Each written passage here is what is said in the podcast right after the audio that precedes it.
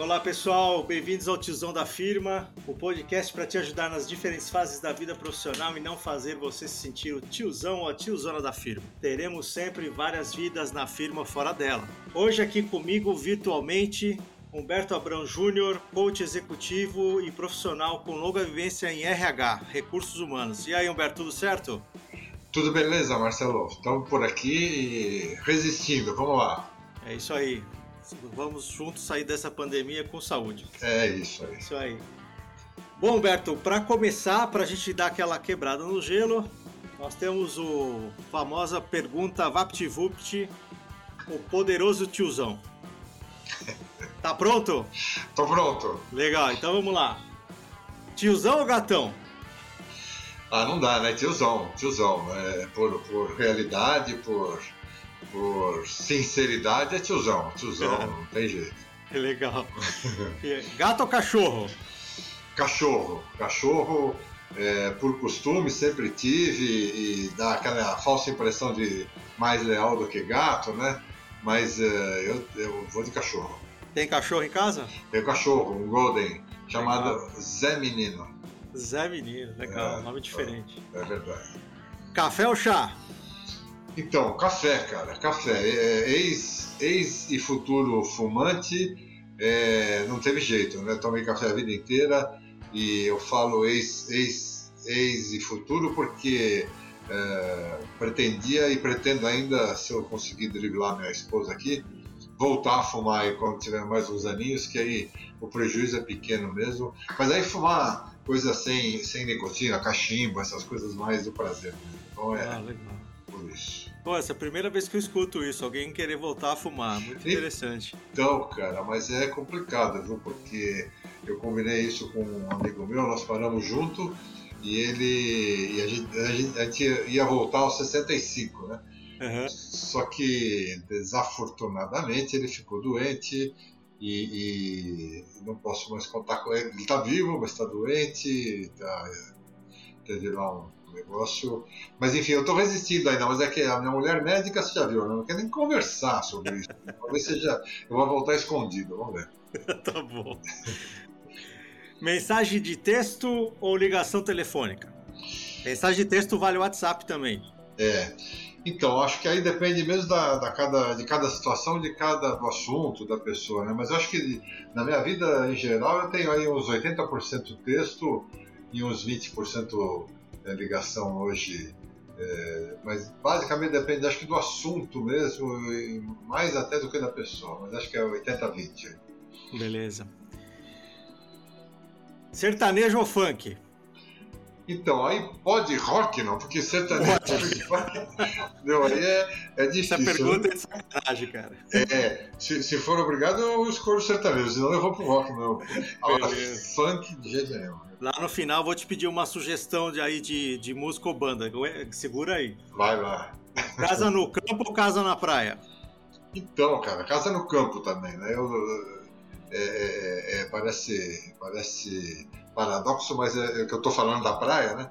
Mas estou uhum. justamente saindo da praia, indo, indo para o campo aí de volta. Eu, é, eu gosto mais do campo, tem menos calor, eu passo menos, mas eu gosto mais. Legal.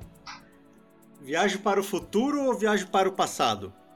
Então, cara, é, é, é, não tem muita diferença, né? Primeiro que não tem muita diferença, mas eu fiquei pensando assim, bom, o futuro é, é, sempre traz aquela coisa de esperança, né? Que, de você acreditar que vai ser melhor e que vai ser um lugar melhor, não sei o quê. E o passado traz a, quer dizer, você viaja com saudade, fabula um pouco, né? Inventa um pouco os pedaços do passado, porque de repente você já nem lembra e vai pondo. Então, é, é, se, a, a, diferença é pequena, mas pela esperança acho que é pro futuro. Né? Legal. Pizza de mussarela ou pizza de calabresa? Ah, rapaz, então, essas coisas, pô, eu, eu prefiro calabresa, né?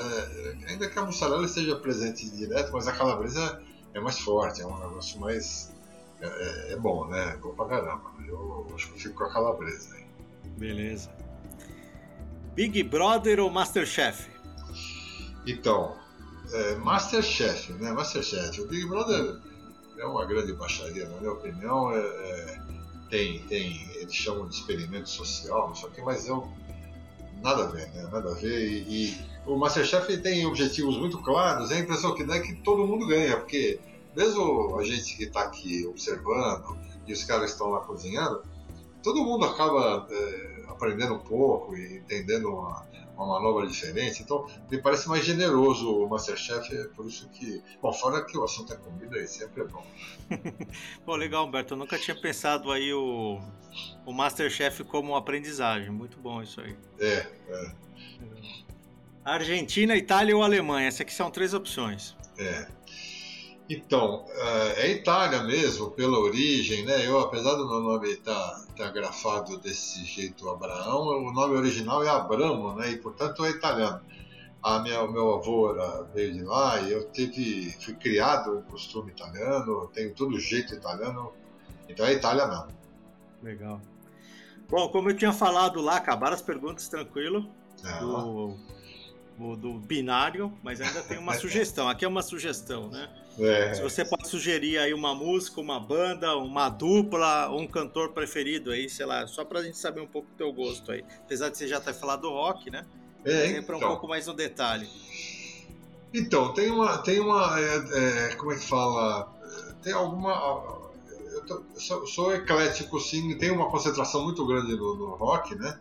Mas uh, de, de rock vou, vou falar coisas do tipo Led Zeppelin, é, Deep Purple, que é tudo, tudo da, da, minha juventude, da minha atualidade, né? Beatles, lógico que não pode faltar, porque faz parte da, da formação. E, aliás, com Beatles, o, o, que tem hoje, não sei se você conhece, mas tem uma dupla feminina chamada Mona Lisa Twins. São duas gêmeas. Não conheço, cara. Duas gêmeas holandesas que cantam cover de Beatles super recomendo. Eu acho que eu ouço todo dia. É de um bom gosto, é de uma é de uma sonoridade inacreditável. Mona Lisa Twins, é Beatles, Beatles e Beatles. Eles fazem também alguma coisa de é, fora de Creedence, não sei o que, mas eles basicamente é Beatles, né? Mas completando tem o, o Ozzy Osbourne, que é, que é mega, mega representante também do meu gosto aí. E para e não deixar de falar dos, dos nacionais, eu vou de de, de Raul Seixas e Luiz Melodia e de Tim Maia também, que são, são referências bem importantes e que eu ouço bastante, assim, tenho no, no Spotify, tenho tudo quanto é coisa gravada aí, ouço bastante, acho que é por aí. Legal. É, a gente vai colocar numa lista, vou criar uma lista lá no Spotify, Humberto. Ah, legal. É, para o pessoal também, depois quando quiser, é só procurar lá no Spotify a, li, a lista tiozão da firma. Vai ter as tuas sugestões e de outros entrevistados também lá. Vamos montar oh, uma, uma, uma, playlist lá. Vou ver, vou lá olhar também. Legal. Então, Humberto, vamos ah, começar cara. então com as perguntas, né, cara? Vamos entender aqui, vamos falar um pouco aí do tiozão da firma, qual que é o objetivo aqui nosso, né? E por isso vamos entrar nas perguntas agora, né? Boa. Bom, como a gente está vendo lá na, na descrição do teu né, da tua atividade né, atual, da questão de, é, de coach, é. eu sempre tive essa dúvida, já tive outros colegas também que já tiveram, né? Qual é a diferença entre coach e mentor, cara? Você pode falar assim rapidamente, só para o pessoal é. também que está ouvindo a gente entender melhor? Para diferenciar a atividade do coach e do mentor aí, eu usaria uma, uma linha de desenvolvimento. Né? O mentor talvez esteja é, na, na, linha do. É uma atividade anterior à atividade do coaching, na minha opinião. O coaching, é, para falar, acho que em poucas palavras aí, é o cara, é o, é o cara, é o profissional que joga junto com o seu coach, quer dizer, que é, que é o, aquele, a pessoa a quem ele está é, servindo naquele momento. Né? E, o, o, e ele joga junto. Ele, ele, o que ele faz é é, no máximo e, e, na melhor das hipóteses, é, iluminar conteúdos, iluminar, é, é como é que fala, conceitos, iluminar é, personalidade, né, traços de caráter do coach. E esse é o grande, acho que é o grande, a grande pegada dele é, é poder mostrar, quer dizer, conhecer e poder mostrar para o coach no, no máximo com uma visão externa, é, como o próprio coach é. Né? Nenhuma, nenhuma novidade, digamos assim. Não tem nada é, artificial ou exterior. É tudo o jogo junto dele e dentro dele. Né? O mentor ele joga também com o coach, com o coach mas ele joga com o mentorado, né? Mas eu diria que se, se, o, se o coach joga junto, o mentor uh, joga, mas joga do banco, né? É, é, ele, ele vai trazer obrigatoriamente alguma coisa exterior e ele vai mais ensinar do que iluminar. É, eu diria que o mentor tem uma tendência a, a, a interferir mais, é, como é que fala, na, na, na, na conversa, no, no, modo de ser do coach, do que o, o coach. O, o, coach, acho que nesse sentido, respeita um pouco mais e tem no, os limites dele é, são o próprio você, né? É, o, é o coach, é o, é o, é o, interesse dele é só o coach, joga junto com ele se, e ele só ganha se o coach ganhar, né? E, e é uma coisa é, mais visceral do que o mentor.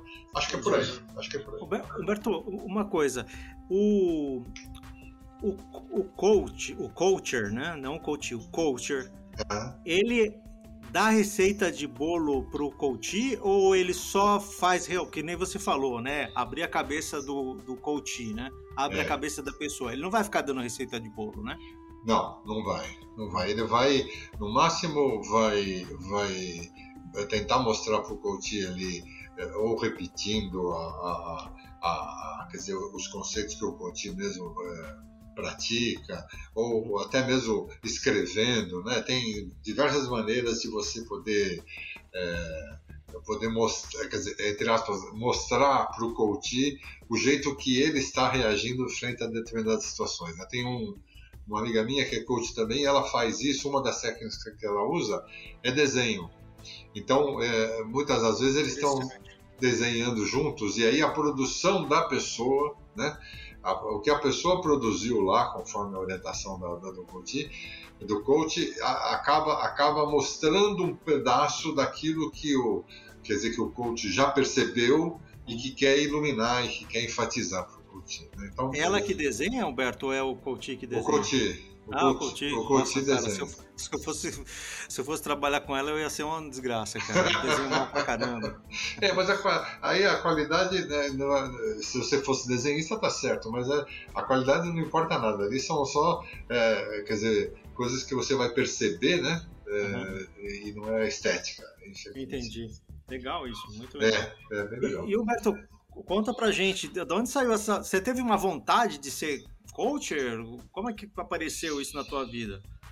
Ou apareceu de uma oportunidade? Conta aí é. pra gente, pra gente entender como apareceu isso. Então, uh, bom, é, é impossível não dizer que, quer dizer, a formação em psicologia acaba te deixando, te, tra te trazendo alguns cacuetes aí de, é, como é que fala, de você poder observar os outros e aí escolhendo um pouco o caminho ali do que você quer fazer. Né? A, a experiência na área de RH da, da vida inteira também acaba te, te expondo né, a, a, inúmeras situações de, de, de, carreira das pessoas, envolvimentos profissionais, né, é, que, vão, que vão te trazendo essas, essas questões, essas perguntas tal, e quer dizer, de um jeito ou de outro você vai se envolvendo com essa história e sempre no sentido de, de resolver, né, quer dizer, sei lá, de fazer a coisa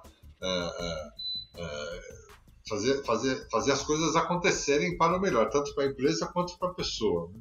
Então acho que aí, aí junto, junto com isso, quando eu deixei de ser executivo de empresa tal, eu, eu foi, foi meio que natural assim, né? Eu acabei achando uma, uma formação muito interessante de coaching e fiz a formação de 18 meses, né, uma formação super profunda, muito interessante, que complementou e ampliou ainda mais as meus, a, a, quer dizer, os meus, os meus conceitos sobre eco, é, pessoa, quer dizer, gente de é, vida profissional e essas coisas. Né? Então acho que foi, foi uma, uma, uma, uma, junção de várias coisas aí também eu tive, não posso deixar de falar que eu tive chefes líderes aí muito inspiradores sempre, sempre. Tanto, tanto para o, quer dizer, muito mais para o bem, mas também para o mal, né, que me inspirava também a não ser igual a eles, né? mas acho que a maioria foi para o bem e, uh, e, e uh, olhando para trás hoje parece que ter sido um caminho super natural de, de eu chegar, de eu fazer, de eu escolher realmente ser coach. Não, legal. Eu, eu, essa coisa que você falou é importante, né? Do, do, das experiências de chefes não tão boas, né? E de pessoas também. Eu sempre falo que a gente tem que aprender sempre eh, com pessoas que também que a gente não gosta muito de atitudes ou de comportamentos, que é que a gente aprende mesmo, né? A gente tem que observar, acho que tanto aquelas que a gente gosta como as que não gostamos, né? É isso mesmo. Para a gente formar um tipo aí, um tipo ideal, né? É, é isso não. Muito é, legal. É, vale a pena. Tá, e o Humberto, só antes da gente continuar no tema de coach, é, tem uma pergunta, se a gente está falando aqui também um pouco de recursos humanos, né? É. É, você acha que hoje as empresas estão mais ou menos, mais ou menos atuantes é, junto aos, aos empregados? Né? O que, que você acha que mudou aí? Você acha que o mundo está mudando, o RH está indo na cola? O, que que, o RH está descolado? O que, que você acha que está acontecendo hoje em dia? É. Então, eu, bom, eu uh, trabalhei com RH mais de 32 anos aí, né? Desde a da, da atividade inicial lá de seleção de pessoal, recrutamento e seleção de pessoal, até é, ultimamente como gerente de RH e como business partner, que é uma posição bastante interessante também eu vou dizer que tem, eu, eu, eu vivi ondas aí do, do, RH, de importância do RH. Né? Eu, eu, diria que a maior parte do tempo essa que eu trabalhei, uh, talvez metade do tempo, um pouquinho mais, a, a, a, área de RH estava por baixo, por baixo, por baixo. Né? Ela tinha lá uma função, uma função muito simples, que era um departamento pessoal é, sofisticado, né? Mas ela, ela representava apenas gasto, né? Cansei de ouvir isso é, de, de, diretores e de gerentes, que era a primeira área para ser cortada era RH, não sei o quê, mas como ela, acho que ela amadureceu e foi se descolando aí, por, por, por iniciativa, acho que de, de, algumas, de alguns caras da área de RH muito importantes, né? muito sensíveis, mas também por, por conta de alguns líderes empresariais aí que acabaram é, descobrindo o valor do, da, da gestão de, de, cabeças, de talentos, né? que, que a área então teve uma onda é, bastante boa nos últimos, sei lá, nos últimos 10, 15 anos aí. Eu diria que foi uma área mega valorizada, é, tivemos é, gente muito importante ocupando, gente gente de fora da área de RH também migrando para RH, gente da área de negócio, né, que era um, é um sintoma muito importante, né, gente da área de negócio, de marketing, de vendas, é, se, se, transformando em gerente de, de RH nas, nas empresas tal. Então eu diria que tivemos ondas aí. Ultimamente, ou mais recentemente, eu diria, aí, é, já sem, sem desconsiderar a pandemia, né? Eu acho que nós estamos novamente numa fase para baixo, aí numa fase de perdendo um pouquinho o valor. É, se bem que agora, justamente por causa da pandemia, acho que tem outras áreas aí que estão sendo envolvidas com esta, esta mudança de valor também. Então eu acho que ainda não dá para saber se a gente está numa, numa onda negativa ou se, ou se é efeito aí da maléfico da pandemia que está tá mudando tudo de lugar, né? Tá confundindo tudo a cabeça da gente. Entendi. Legal, Humberto. Vamos voltar então para o tema de coach. Obrigado aí pelo parênteses. Bora. Acho que é importante também as pessoas saberem, porque o RH deve estar tá sendo, entendo que deve, ter, deve ser muito requisitado nesse momento de pandemia, principalmente no ano passado, né? É. outras áreas também, como TI, mas enfim. É, é acho que o RH está sendo bastante demandado aí. Acho que o RH tem um papel importante nesse momento de pandemia. É Mas vamos falar do coach. Cara, por que que, por que, que as pessoas te procuram para fazer coach? Você pode falar assim, quais seriam os problemas ou as queixas que eles mais preocupam? Você pode elencar duas ou três coisas, não sei se dá para fazer isso, né? Eu sei que cada pessoa tem um caso bem específico, mas se você conseguir elencar, sei lá, dois ou três motivos principais que as pessoas te procuram. É. Ah. É, realmente tem, tem se você, se você é, olhar, acaba que não tem nenhum caso igual ao outro mesmo, né? Muito, é muito legal isso que vem confirmar é, toda, toda a minha observação da, da vida inteira de que uh, essa coisa de classificações coletivas, né? tem os tipos X ou os tipos Y, aí você acaba juntando gente que se imagina ter o mesmo tipo de comportamento e reação frente a determinadas situações, acaba por, por diminuir muito a, a riqueza da natureza humana. Né? E, e uh, bom, eu sempre acreditei nessa história da, da, da particularidade, né, das diferenças individuais, e a vida só me deu exemplos disso muito claros. Né? Não dá para não dá para, para tomar nenhuma atitude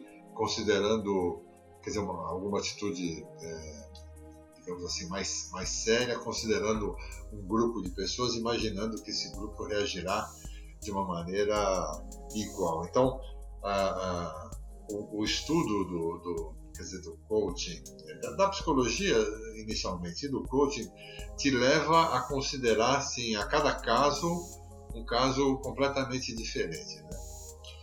Os, os motivos do, da, da procura, como você perguntou, eles podem é, é, quer dizer, eles, eles, deixam a gente fazer agrupamentos pequenos só para só ficar mais fácil para entender. Mas mesmo assim, na hora que você. É, é, quer dizer, na hora que você pega um motivo e, desce é, para o nome da pessoa e vai lembrar do caso da pessoa especificamente, você vê que foi um, um trabalho ou foi uma reação completamente diferente frente ao mesmo motivo. Né? Mas eu diria que, no geral, geral grande, assim, é, as, as, as, demandas para o trabalho de coaching executivo é, se, se, se, se alicerçam em uma questão relativa a expectativas de uma maneira geral. Né?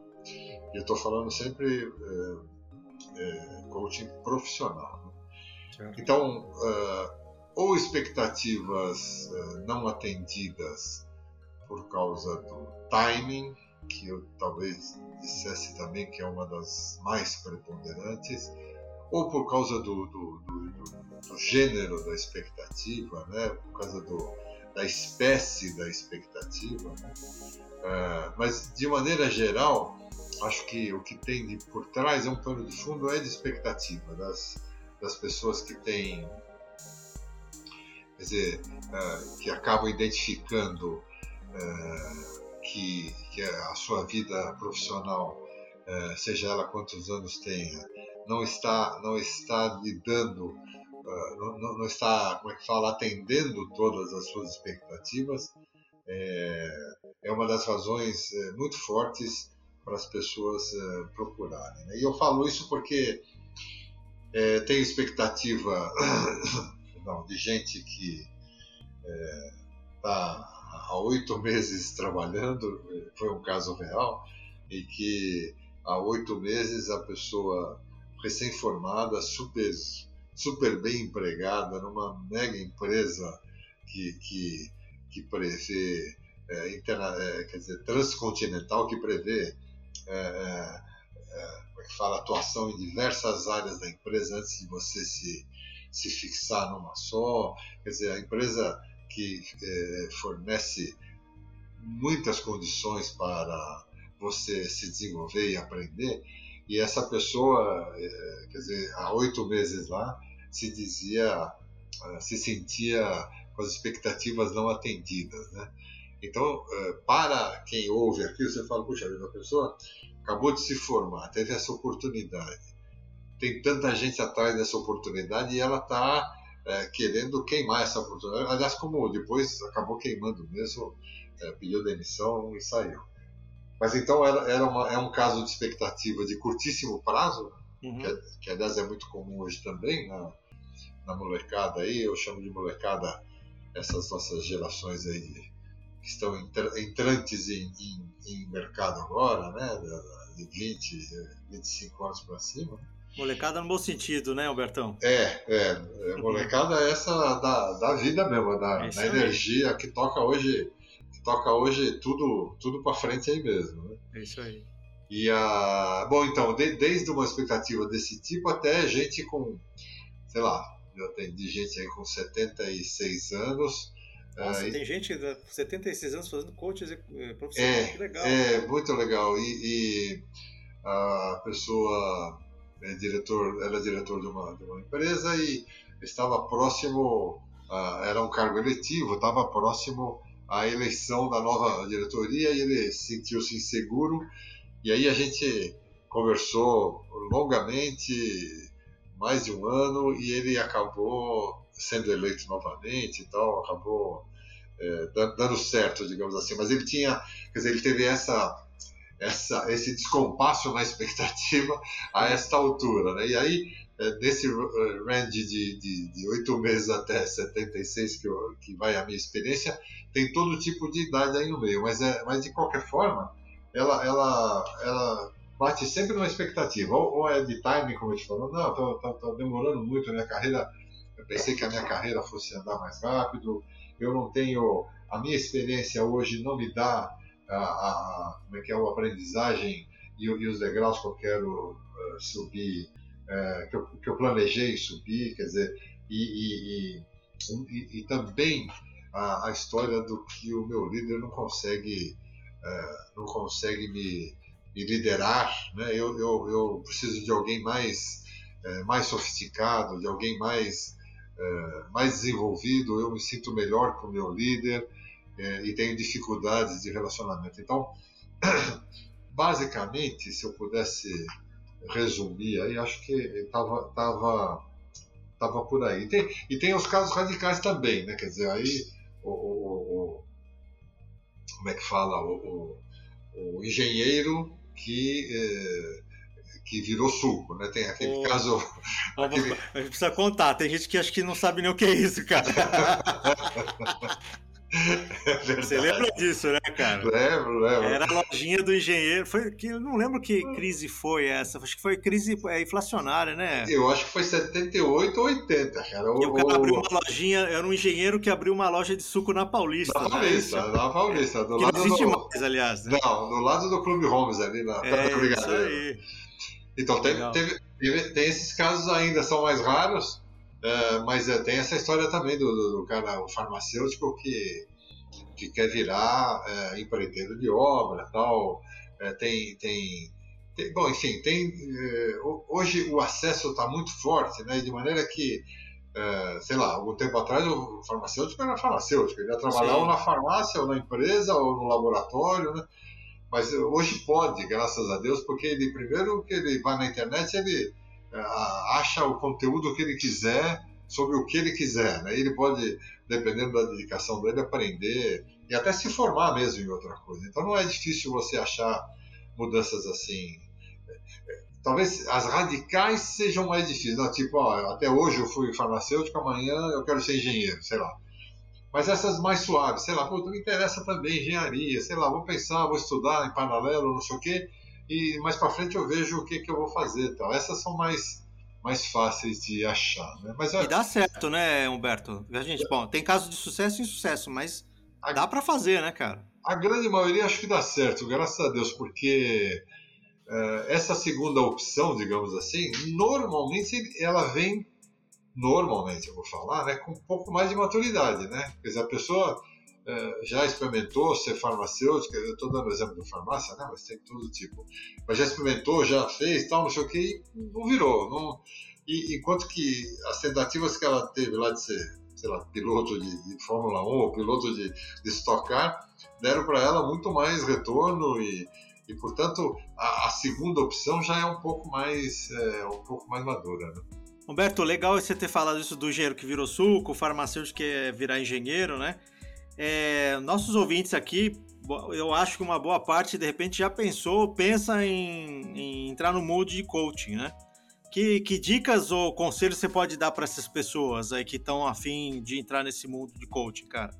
Então, é, eu, eu, eu aconselho sim, porque é, é uma, é uma atividade é, muito prazerosa, muito prazerosa mesmo, né? Mas a, eu acho que da, da, da, que eu poderia falar de, de conselho, a, acho que a maior, a maior, o maior teste, acho que eu enfrento e que eu vejo que, é, quer dizer, o, o, traço de personalidade meu que eu vejo mais testado quando eu estou fazendo coaching é a, a, a humildade, né? E eu vou, eu vou explicar por quê. Ah, como, como o meu entendimento de coaching é, é desse que nós falamos um pouquinho antes, que é de jogar junto e de, e de é, o tal do jogo eu, coach, só ganho se o coach ganhar, ah, o meu jogo passa a ser o jogo dele, de verdade. Né? E, e, e para isso eu preciso dar aquele passo, o famoso passo para trás, para poder, é, é, como é que fala, tirar a minha, a minha expectativa uh, anterior, uh, tirar da cena e tentar focar na expectativa dele. Né? E isso uh, é um ato de humildade. Você precisa manejar a sua, como é que fala, o default da sua, da sua, da sua pilha, da sua vontade de fazer as coisas, enfim, do seu planejamento, e para assumir definitivamente este, este planejamento e, o, e os gols que o, o coach está tá, tá interessado. Né? E isso é um ato de humildade, sim, porque você precisa exercitar, é, porque a todo tempo o, o normal é você pensar na sua reação frente a determinada situação e, e, logo ir falando, não, mas eh, sei lá, você está com dificuldade do teu chefe, mas então eh, vai lá e fala para ele que eh, vocês vão combinar de novo a, a situação, como é que vocês vão continuar a conviver, não sei o quê. Isso talvez fosse a forma com que eu gostaria de resolver ou resolvi situações com, com os meus líderes, mas não, não obrigatoriamente é a forma como ele vai resolver. Então eu preciso, neste momento, segurar a forma que eu, quer dizer, que eu acredito ser a correta por ter feito isso a vida inteira e imaginar como é que ele pode resolver dentro do estilo dele, né, essa essa encrenca. E, e portanto é, é, é, mesmo um desprendimento da sua parte tirar um dar um passo para trás, como eu falei, e poder é, e poder ver, ver o, o, o, como é que fala, o problema não, mas a situação que ele está enfrentando. Né? Então, humildade eu colocaria antes de mais nada. Né? Junto com isso, traz essa ideia de parceria, que é uma ideia de trabalhar em conjunto e conjunto mesmo. Né? É, quando, quando eu faço as minhas supervisões, é, eu também faço supervisão para poder me, me orientar com relação aos casos que eu estou é, tocando. Né? E muitas vezes o meu orientador é, me fala que eu acabo exagerando um pouco nessa história do que eu só vou ganhar se o coach ganhar, né? Uhum. Isso acho que tem uma pegada, acho que isso é um vício do, da, da, da terapia, da, da, psicoterapia, que tem a história de que você você precisa ter o um distanciamento, quer dizer, alguns acreditam nisso, algumas linhas, né? Você precisa ter, um, precisa ter um distanciamento de maneira que o, você vai atender a pessoa, a pessoa vem, vai chorar 50 minutos na tua frente, contar os problemas, na hora que ela sair, você simplesmente desliga, apaga tudo e vai tratar do, do, outro, do outro paciente. Quer dizer, esta linha acredita mesmo de que, é, que, que as experiências, quer dizer, que o seu envolvimento como profissional tem limites. E é lógico que tem que ter limites, eu também acredito nos limites. Mas eu talvez falando isso por mim mesmo, né? É, principalmente pelas observações do meu supervisor, talvez os meus limites sejam um pouco mais elásticos do que do que se esperava. Então eu vou, eu vou um pouco mais fundo, portanto a, a ideia de parceria aí acaba se, se consubstanciando de uma maneira muito profunda, muito profunda. E principalmente se, se é o caso do coach também como é que fala, se identificar com isso e permitir isso. Né? Então, essa ideia de parceria ela pode ser mais ou menos profunda e aí outra vez vai depender é, de cada um é, mesmo. Né? A terceira coisa que eu falaria, eu falei em humildade, eu falei na parceria, seria o exercício da observação, né? da observação e da escuta, tal da escuta ativa que é que é uma, uma é um enfim, é, é, um, é, um, é um conceito muito claro aí para terapias e para coaching, né? de você não só ouvir é, o, que o, que o outro está falando, mas é, escutar e, e, tentar, no máximo, é, se colocar não no sapato dele, mas no ouvido dele, tentar é, depreender tudo aquilo que ele está falando. Né? E aí é, vale ouvir, vale é, sentir, olhar, sentir, cheirar, vale, vale tudo, né? para você observar a totalidade da, da pessoa que está sentada ali na tua frente, as reações dela, o que ela está falando, o que ela está sentindo, o que ela está. Quer dizer, o texto, o contexto, o pré-texto, tudo que está ali na tua frente é uma, é uma, é uma vida inteirinha e que você é, pode e deve se aprofundar e conhecer observando, né? com a devida é, com a devida anuência do próprio coaching, lógico, sem, sem invasões. Né? Entendi. É, eu, eu, eu acho que é isso. Bom, além disso, eu, leitura, leituras e, e, e, alguma formação séria e responsável. Eu diria que é, complementa isso. Tem, muita, tem muito curso de coaching hoje de, de fim de semana, né? É, passa 8, 16 horas estudando e na segunda-feira coloca na internet e começa a atender, né? Eu tenho um pouco de, de receio disso daí também, então precisaria ter uma, uma coisa um pouco mais uh, estruturadinha, na minha opinião, um pouco mais séria. É, então, eu lembro, não sei, agora parou um pouco, mas teve uns anos aí, cara, que eu recebi de propaganda de para virar virar coacher era é, um, é. um, absurdo. Eu falei, eu lembro até ter falado com uma outra pessoa que também virou coacher. Ele falou: não, isso aí tá um exagero. Qualquer um virou agora instrutor de, de coaching. É.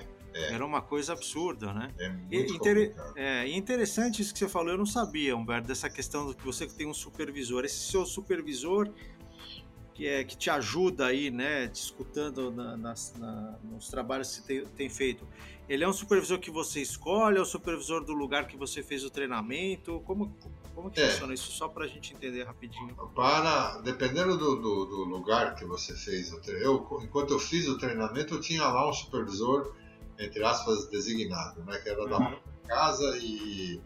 Mas aí, lógico, depois que eu terminei, eu podia, tinha a opção de continuar com ele, ou, aliás, era uma moça, ou, ou então com quem eu, eu procurasse, né? Então, eu, eu hoje, é, a gente tem liberdade de escolher é, quem, com quem você quer fazer supervisão, e é normalmente uma pessoa que é, que aí, aí, já, já não é só coaching puro, mas é quase uma, uma terapia mesmo, que daí aí a pessoa vai tratar das suas, da, das suas intervenções aí com a profundidade que, que merece. Né? Então, eu, eu, tinha um na época da formação, depois escolhi o outro, e é ele que me ajuda, uh, me, vai me balizando né, também nesse treinamento de observar e de, né, de é uma atividade bem séria, né? Como eu disse, são são pessoas, são vidas que estão ali na tua frente, né? Que você pode ter 22 anos ou 76, mas você tem é uma responsabilidade grande com a,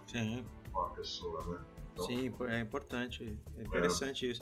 É, a gente, a ver, eu, eu acho que eu, eu, eu, você foi meu coach lá, acho que uns seis anos atrás, né? Foi, foi. E, cara, muito, tá sendo muito legal aqui, aprendendo um monte de coisa contigo, porque apesar de você ter me explicado lá atrás, acho que eu tô vendo agora, depois daquele tempo, as coisas de um, uma maneira diferente daquele que você me explicou. Talvez acho que não tenha aprofundado tanto, mas é, bem legal é. isso que você tá falando, cara. Valeu. Legal, legal. É, bom, muito bem. Huberto, é o seguinte, é, Lá, na, lá atrás, eu lembro quando eu comecei, e acho que até hoje falam isso, dos planos de previdência, quando começou, foi autorizado aqui no Brasil ter plano de previdência, né? O pessoal sempre falava que era importante começar cedo para ter no futuro, né? É, é. E como aqui a, a ideia aqui do tiozão da firma, inclusive, é ajudar as pessoas, né? Ou contando a sua história de outras pessoas que a gente vai é, trazer aqui, já trouxe aqui, né? Para conhecer a história e as pessoas aprenderem um pouco, que acho que é importante também. Mas é, esse lance da previdência, né, para você começar a ter antes para ter no futuro, você acha que a mesma coisa pode ser levado ou dito aos profissionais no seguinte, né? que pensando nas diferentes fases da vida profissional, para você ficar mais tranquilo lá no futuro, ou seja, tem que ficar pensando nesse negócio, o que, que eu vou fazer lá no futuro, quando eu quiser mudar. Ou se de repente o cara fala assim, cara, quando eu. É a famosa pergunta. Quando eu me aposentar, eu vou fazer o quê, cara? O que, que eu vou fazer da vida? Porque eu vejo muita gente assim que pira na batatinha. É. Tem gente que é um, tem gente que tá mais tranquilo, já tem aquilo lá focado. Você acha que tem um momento certo para isso começar? Tem que começar 10 anos antes, 20 anos antes? Como é que é isso? O que, que é. você acha que dá para fazer aí? É, muito, muito legal essa pergunta, cara. Muito legal, porque. Uh, porque eu, quer dizer, eu mesmo passei por isso, é, gente muito próxima para mim, a mim, meus irmãos, né, gente é, muito próxima, gente, amigos próximos, e também é, alguns, alguns coaches aí de, que tem essa dúvida. Né? Ah, eu, o, que eu, o que eu acho é o seguinte, a gente é, tem, tem uma, uma, uma, máxima que um dos meus, é, dos meus chefes uma vez falou para mim há muito tempo atrás, eu nunca esqueci, que era a história de que o, o primeiro e mais interessado no seu plano de carreira, na sua vida profissional, ou, na sua vida pessoal também, a primeira pessoa tem que ser você. É, você tem que ser mais interessado na sua própria vida do que qualquer pessoa. E a prova que você tem, que você tem que fazer é, disso é que você tem que fazer um plano maior ou menor, mais sofisticado ou menos, é, de, é, quer dizer, com mais tempo ou menos, depende um pouco aí de cada um. Mas você precisa ter esse plano muito perto de você e a rigor ele falava que esse seu plano de carreira tem que estar em cima da sua mesa e você deve dar uma olhadinha nele todo dia, porque o, o, o perigo é que se esse plano de carreira, o seu plano, não está na sua mesa, ele pode estar na mesa de outra pessoa. Dessa forma, ele dava, uh, uh, quer dizer, uh, critério e dava a, é é, responsabilidade pelo, tua, pela tua, pelo teu plano de carreira para você mesmo, para você não fazer parte de plano de carreira de outras pessoas. Né? Então, parte da, desta responsabilidade de você individualmente imaginar que tem que planejar, sim, sem dúvida nenhuma, né? tanto a, a como é que fala, a, a, época ativa, aí, digamos assim, né? como também a, a pós-ativa na aposentadoria. Uh, só que, que eu acho que não dá, não dá para substituir esse planejamento, não pode ser tão pesado a ponto de substituir o que você está vivendo hoje. Né? Primeiro, porque não vale a pena, você tem um monte de coisa que você precisa aproveitar hoje, a vida, enfim, é o presente mesmo, é a única coisa que a gente tem, né? Então, é, tem, tem que planejar, mas não pode ah, não pode perder a ternura, entendeu? Não pode pirar na história de não, puta, agora eu vou consultar o meu planejamento para ver se. Eu tinha um outro rapaz que me falava: não, meu negócio é o seguinte, eu quero, antes de 30 anos, eh, antes de fazer 30 anos, eu quero ser. Né? E ele, na época, era um analista de, acho que de cargos e salários. Antes de 30 anos, isso aí é uma sina que eu tenho desde pequeno, não sei o que, não sei o que lá. E eu me impressionava muito com aquilo porque ele era um desses caras que se dedicava mesmo, e ele falava isso duas ou três vezes por semana, sei lá. Ele realmente tinha essa vontade. Uh, acabou que eu até convivi com ele, ele não, não, foi, não, não, foi, não chegou a ser milionário antes dos 30 anos. E, e na última vez que eu conversei com ele, estava bem, mas não, não, era milionário, não. E até questionei ele, então, como é que é? Aquela história. Não, aquilo era muito. Era, foi muito difícil. Eu mudei muito de. Morei no Pará, numa mina de magnésio, fui para Amazonas, fiz de tudo para ir atrás da. Mas enfim, a, a, história do, do planejamento, então acho que tem que ter, é, tem que estar presente na sua, na sua cabeça, na sua mesa, na sua mão, mas não pode ser exagerado a ponto de, de substituir a experiência que você está tendo hoje, que é, que é o que vai te levar para o futuro, né? Mas é, acho que a, ultimamente a, o nível crítico das pessoas, eu vejo isso pelas minhas filhas, pela, por filhas de, de, amigos meus e também por, por mais, mais novos que eu atendo. Uh, o meu público é sempre um pouco mais, é mais maduro, mas de vez em quando aparece gente mais nova assim, mas a, a, o nível crítico é muito forte hoje. Né? Então, contava dessa menina que é, formada há oito meses, fazendo parte de um programa de trainee violento numa empresa transcontinental, completamente crítica, que não queria, é, que, não, que não achava que era horrível, que não tinha paciência, que não estava aprendendo nada, que ia pedir demissão e pediu. E, e quer dizer, eu falava para ela é, gente, mas não é, né, é muito cedo ainda, cara. Você nem passou por todas as áreas que queria, você teve duas áreas só, você ainda vai chegar em outras áreas. Não, mas não dá tempo, aquilo é uma loucura, não presta aquilo. Mas veja bem, o que, você vai fazer? Foi, enfim, pediu demissão e não, foi no, não fez. É, é, também não foi trabalhar em nenhum outro lugar. Aliás, ela foi uma das mudanças radicais porque ela era formada pelo INSPER em administração e economia hum. e hum. foi fazer psicologia. Está fazendo psicologia hoje ainda. E, é, e, e não, não, tá, casou também, não precisa mais trabalhar por enquanto, então é outra coisa. Mas, de qualquer forma, a, a, o nível crítico te faz, é, é, teoricamente, ter, ter, movimentos mais, mais rápidos, mais instáveis hoje do que é, teve no passado, né?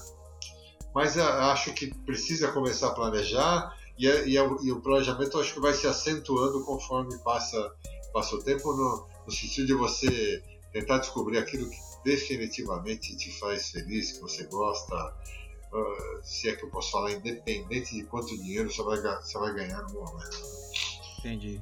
Quer dizer, tem que ter um plano, mas a gente não pode ter um plano muito não, não, precisa ficar na neura no plano, né? É isso aí. Ir é pensando é isso aí. com calma, né? É isso. Legal. É isso aí. Legal, legal, Humberto.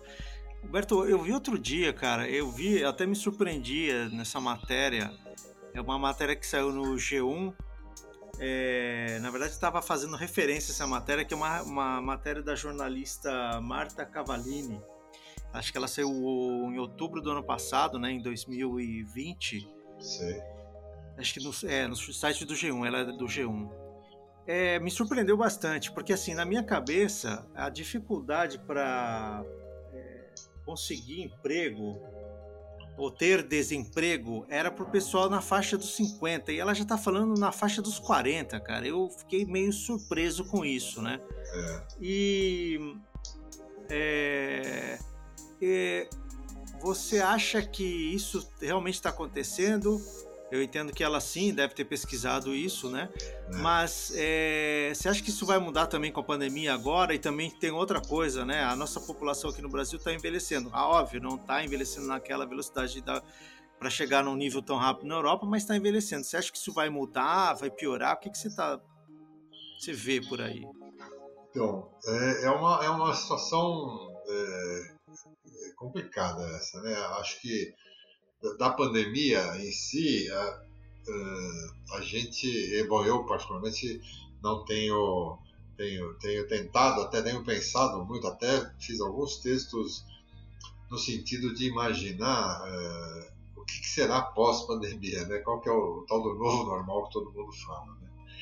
Mas, mas confesso que, que falta, falta, realmente é inusitado isso que a gente está passando. É, eu tenho lido algumas algumas coisas aí, mas é, é, eu, o que eu acho é que, a, quer dizer, até um pouquinho antes da, da um pouquinho, até bastante antes da pandemia, a, o conceito de trabalho estava mudando muito. Né? Então, esse, essa história de, de, até parte do próprio índice de desemprego, né? que media antes, sei lá, há uns 10 anos atrás talvez, media quem estava desempregado mesmo. Hoje, este número ele é um, um número um pouco misturado, porque ali tem gente que não está trabalhando, mas tem gente que não está procurando junto. Né? E, e essa gente que não está procurando uh, aí não é propriamente mais um desempregado. Né? Essa, essa gente está tá procurando formas novas de prestar serviço, uh, de, de vender, uh, de, de comércio, né? A gente tem notícia de. Bom, na internet você vê aí que né, tem, os caras vendem de, de, absolutamente tudo, né? Cada coisa é impossível. Mas então, é, essas pessoas. Então, uh, voltando para a pergunta, eu acho que o conceito de, desse trabalho, de emprego, aliás, principalmente de emprego, não de trabalho, ele mudou muito. Já vinha mudando e com a pandemia acho que virou de cabeça para baixo mesmo. Né? Não tem. É, falava outro dia aqui com, é, com o marido de uma, de uma médica que é amiga da, da minha esposa. Eles estão aqui na, em Bertioga desde julho do ano passado e os dois, enfim, os dois são médicos e estão trabalhando online, né? Mas dá, não dá, é a tal da, da como é que é, atendimento por internet, então que. E, e, quer dizer, eu falei, puta, mas todo esse, não, todo esse tempo, vamos continuar, por enquanto, não vou voltar a ser físico de jeito nenhum. Quer dizer, como é que o médico podia imaginar trabalhar só na frente do computador, né, seja ele que especialidade for? Né? Então, ele, ele, ele não está desempregado, exatamente, os dois estão tão bem empregados até, é, e estão vivendo direitinho, tão, mas não estão procurando emprego. Uhum. E como isso tem, tem muito, muita, muitas outras pessoas que não estão procurando emprego é, e que também, de um jeito ou de outro, estão produzindo. É verdade que a, a, o número de desempregados mesmo, aí eu, eu vou obrigatoriamente me referir ao, ao que está, é, a pessoa que está lá, o operário, gente do serviço é, manual mesmo, aí fica bem difícil desenvolver alguma coisa é, diferente do que uma relação de, de, trabalho formal. Mas mesmo esses, a gente vê que, que essa relação está mudada. Eu, eu quero imaginar que na, na pós-pandemia, e até eu vi hoje o pessoal falando, depois que o último vírus for, for morto, foi eliminado. É, como se, se pudesse existir isso, a, a, o retorno um, retorno, um bom retorno aí das relações é, pessoais, né? Quer dizer, ao vivo no trabalho, acho que vai existir. Tem muita gente sentindo falta disso, né? Mas é um resíduo grande aí dessa, dessa, desse teletrabalho, dessa, dessas opções é, vão ser, vão ser, vão continuar sendo é, inauguradas. Eu particularmente vejo menos gente procurando emprego hoje na, na, nos meus círculos de amizade do, do, que eu, do que eu via no passado. Então, é, acho que um, um pouco de, de, de, otimismo, eu estou achando que esta mudança é, é, é, que, a, que, a, própria pandemia está trazendo, ela ainda vai é, ter preconceito, vai ter minorias que vão ser, quer dizer, o, o, o preto vai ser menos procurado e, e empregado, o, o idoso vai ser menos é, é, vai ter menos capacidade de arrumar alguma coisa. Isso acho que continua uma questão cultural importante nossa daí, mas que devagarinho acho que a gente vai, vai diminuindo, vai, vai atacando isso daí. Né? Ah, legal. É, é, você falou até dessas opções, né? Uma que sempre me vem à mente é o motorista de Uber, né? O cara tá desempregado, vira Isso. motorista de Uber. Lá atrás era muita, tinha muita é, complementação de renda, né? Mas agora tem gente que, por, infelizmente, Exatamente. por falta de opção. Esse é um, um exemplo, é, um é, exemplo. É. é isso mesmo. Ah, legal, legal, Humberto. É, cara, queria falar um pouco aí, né? Você falou que você se considera um tiozão, né? No bom sentido. É. É, mas falar um pouquinho dos milênios, né? Eu, eu quando era mais novo, eu sempre escutava em televisão, em reportagem, é, acho que eu cheguei a estudar isso na faculdade, fiz economia, não lembro exatamente qual era a, a disciplina, mas a gente sempre falava do conflito de gerações, né? É, mas é. o conflito de gerações sempre falava entre pais e filhos, né? A gente não via muito isso no mercado profissional. Hoje o pessoal fala muito da presença dos milênios no mercado, bom, no, no, cotidiano, no dia a dia, mas tem muito foco também no, é, no mercado profissional, né? No mercado de trabalho. É... Eu nunca tinha visto, pelo menos que eu me lembre, nessa questão do conflito de gerações né, no trabalho. Vejo isso mais agora com os milênios. É certo essa minha afirmação, já que você tem uma, uma boa experiência aí com recursos humanos, isso era falado, discutido, tinha essa preocupação ou é só agora que apareceu isso com os milênios e a questão de tecnologia mais, é, é, mais forte aí? É. Então, acho que teve, sempre teve crise, eu acho que sempre teve crise dessa história. Da, eu mesmo me lembro de, de quando, começa, quando eu começava a estagiar lá atrás, no, há muito tempo atrás, eu sempre me referia aos, aos mais velhos como um problema, né? E, e, eu, meio que eu recebi isso aí do, do próprio mercado, sei lá, de, de da minha da, da, da, minha vida de maneira geral, né? Mas, eh, mas eh, logo, logo, outra vez, exercitando aquela, aquela compreensão e também abrindo um pouco aí a mente, você descobre que é mais, é mais preconceito do que qualquer outra coisa, né?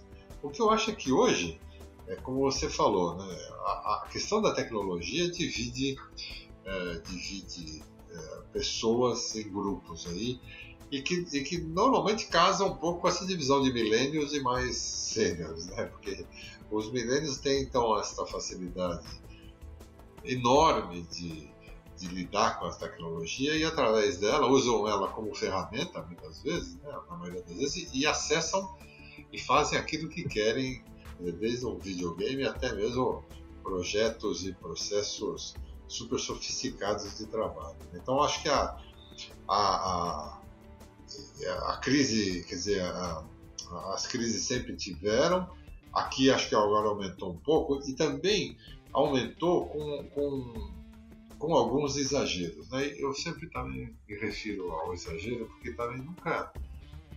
quer dizer, exagero em qualquer área eu acho um exagero, acho uma besteira. Então, hoje, por exemplo, tem os grupos, tem os grupos é, é, minoritários, né?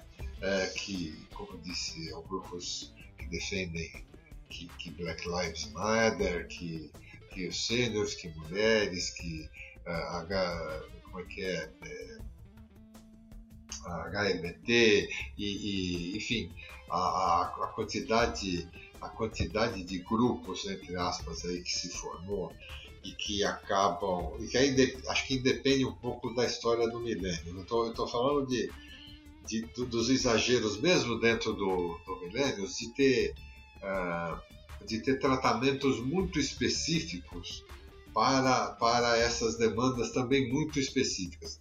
Eu não estou de jeito nenhum né, uh, discriminando qualquer um desses grupos que se sentem menos privilegiados uh, por, por, por esta ou por aquela razão. Todos têm absoluto direito de, de se manifestar e de procurar. O que eu acho é que no, no exagero das, das, das, narrativas aí, acaba que eh, esses atritos, uh, uh, como é que fala, se proliferem mais, eu tenha mais atritos em função disso. Aí, aí que eu tenho que ter um tempo, eu como líder de uma empresa, ou mesmo como funcionário, eu preciso dedicar uma parte do meu tempo também para esses atritos, porque eu precisava tornar esses atritos eh, produtivos. Né? Quer dizer, como é que como é que eu transformo, como é que eu coloco. Eu estava lembrando daquele filme, você deve ter assistido já, o, com o filme chama O Estagiário, né? Ah, que, é, Robert De Niro, né? É, genial, né? Que ele Muito vai, legal aquele filme. Ele, vai, ele entra como, como trainee numa, numa empresa. Uma startup, né? É, uma, uma startup, startup de moda, é, com aquela. É genial. E, e, quer dizer, e ali, ali rolou a, a, a crise, o atrito, e, e, aí rolou o que é o desenvolvimento positivo do atrito e da crise, que é a sinergia, que é o trabalho.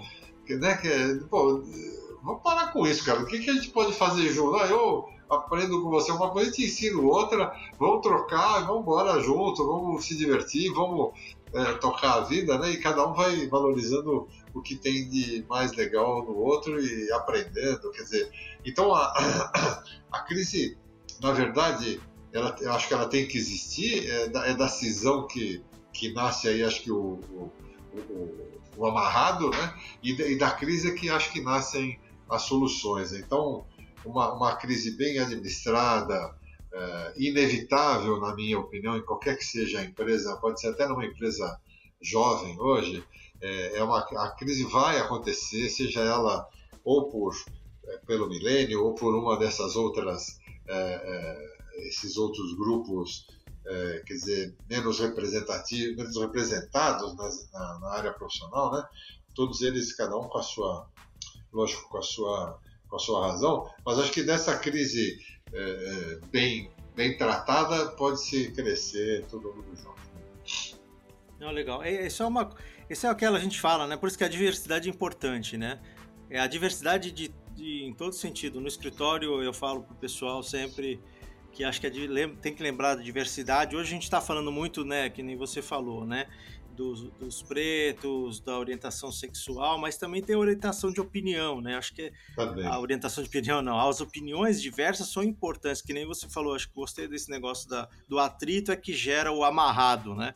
É, acho é. bem legal isso aí, porque acho que realmente é importante a gente ter diversidade cada vez mais para a gente ter diferentes pontos de vista, acho que são importantes, né? Principalmente porque a gente fala muito que as empresas precisam e nós também é, trabalhando numa empresa ou profissionais precisam sempre estar de olho no cliente e entregar o melhor produto que o cliente precisa, né? É, aliás, isso também é uma outra é um outro ponto super positivo, né? As empresas cada vez mais focadas no cliente acaba que tira de dentro da, dos muros dela lá o problema e, e, e, dizer, e põe todo mundo para olhar para fora. todo mundo é. Pra, olha, você, você, é mais novo, você é mais velho, você é preto, você é branco, você é gay, você não, mas é o seguinte, cara. O cara tá lá fora, não sei quem é ele, eu preciso vender, preciso atender ele direitinho, preciso entregar, preciso cobrar, preciso. E aí todo mundo meio que atropela as suas diferenças internas aí e vai para fora atrás do, do cliente, que enfim é o cara mais importante. Eu acho que nesse, nessa, nessa administração da crise, pelo menos de partida, cabe mais, acho que não aos milênios, mas mais aos, aos seniors, talvez, a, a, a compreensão de que da, daquele, daquela crise é, pode sair uma. Então, eu, eu, eu diria que, sei lá, se, se, da crise 70% é por 65% é do, é do, entre aspas, idoso e o resto do, do milênio para que ambos cheguem numa solução. Né? Porque obrigatoriamente o, o, o, cara mais velho é, vai, ter, vai ter mais compreensão, né? teoricamente vai ter mais é, maturidade para entender o que está acontecendo ali e propor uma solução única. Legal, Humberto.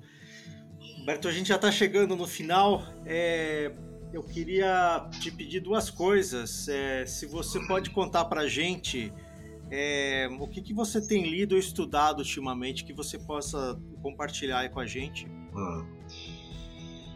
Então, eu tenho ultimamente eu, eu, eu, fiquei muito impressionado com uma uma psicóloga americana aí, chama Christine Neff. Depois eu posso passar para você se quiser aí. Sim, eu, eu coloco na, na lá no post do, do ah, podcast, ah, na rede social eu menciono lá. Boa, Depois você boa. me passa e o pessoal pode buscar lá. Ela, ela fala de.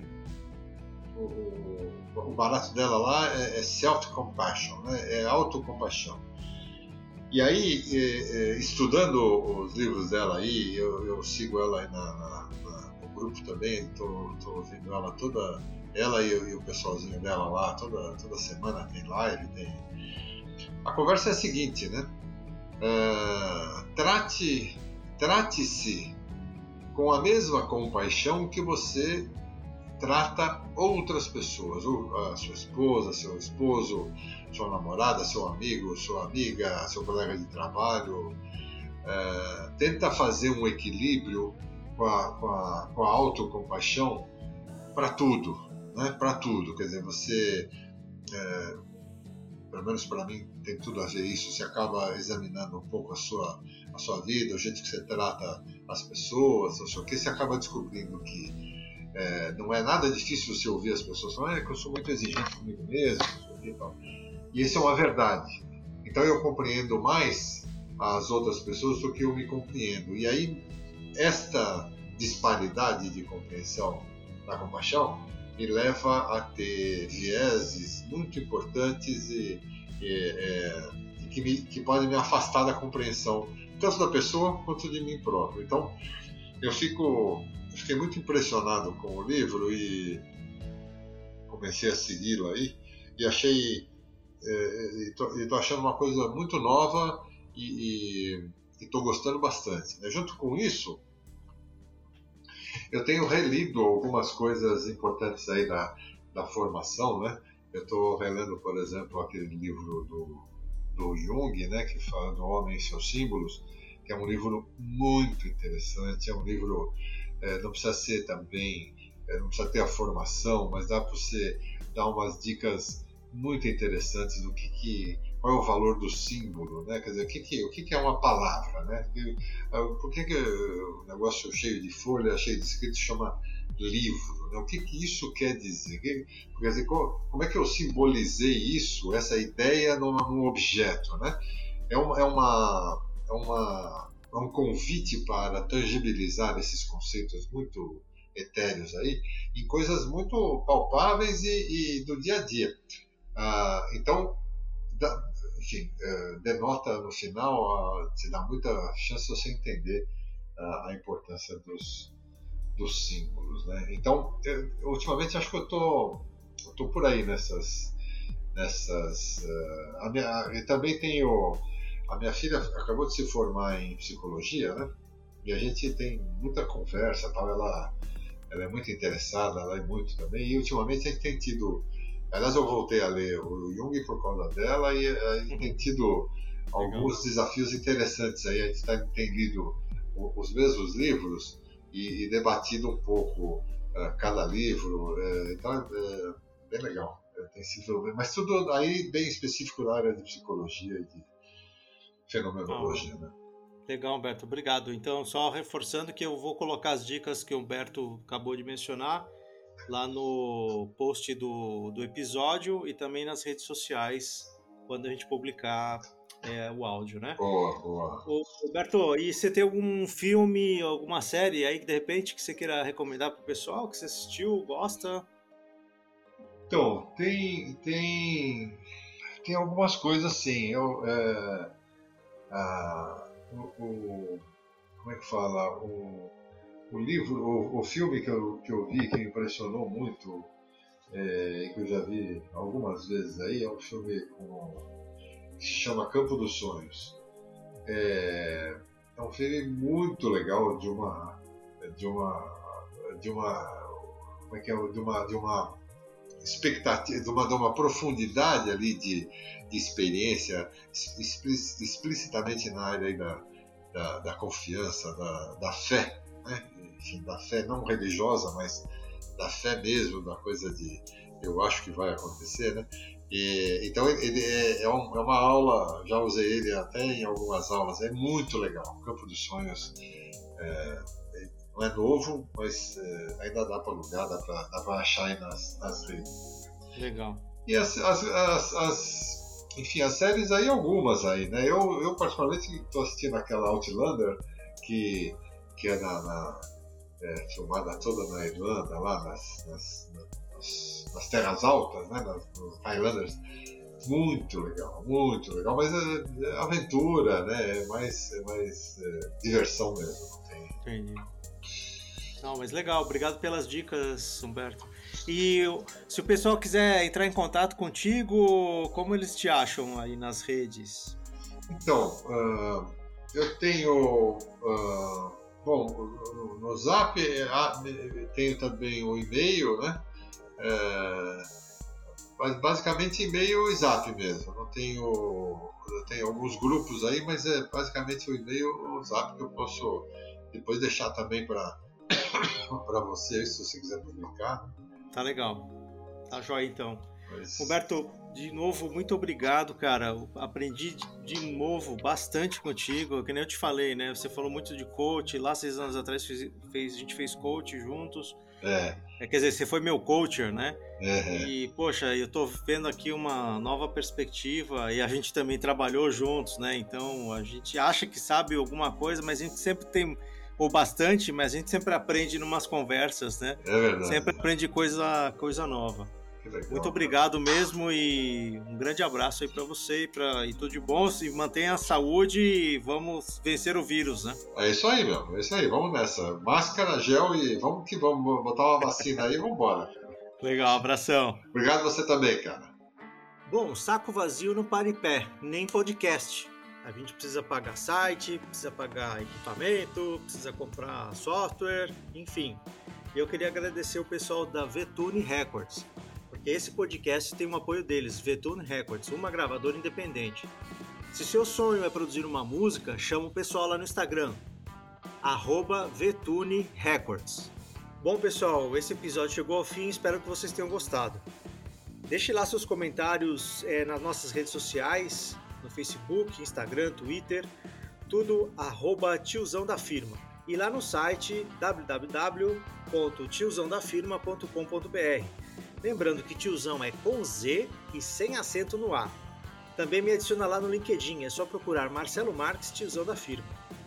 E último aviso aqui, se você estiver ouvindo esse episódio, curtiu esse episódio no Spotify ou no Apple Podcasts, não esquece de clicar lá no botão ou opção seguir e deixe também suas estrelinhas e comentários lá no episódio que eu leio tudo. Abração!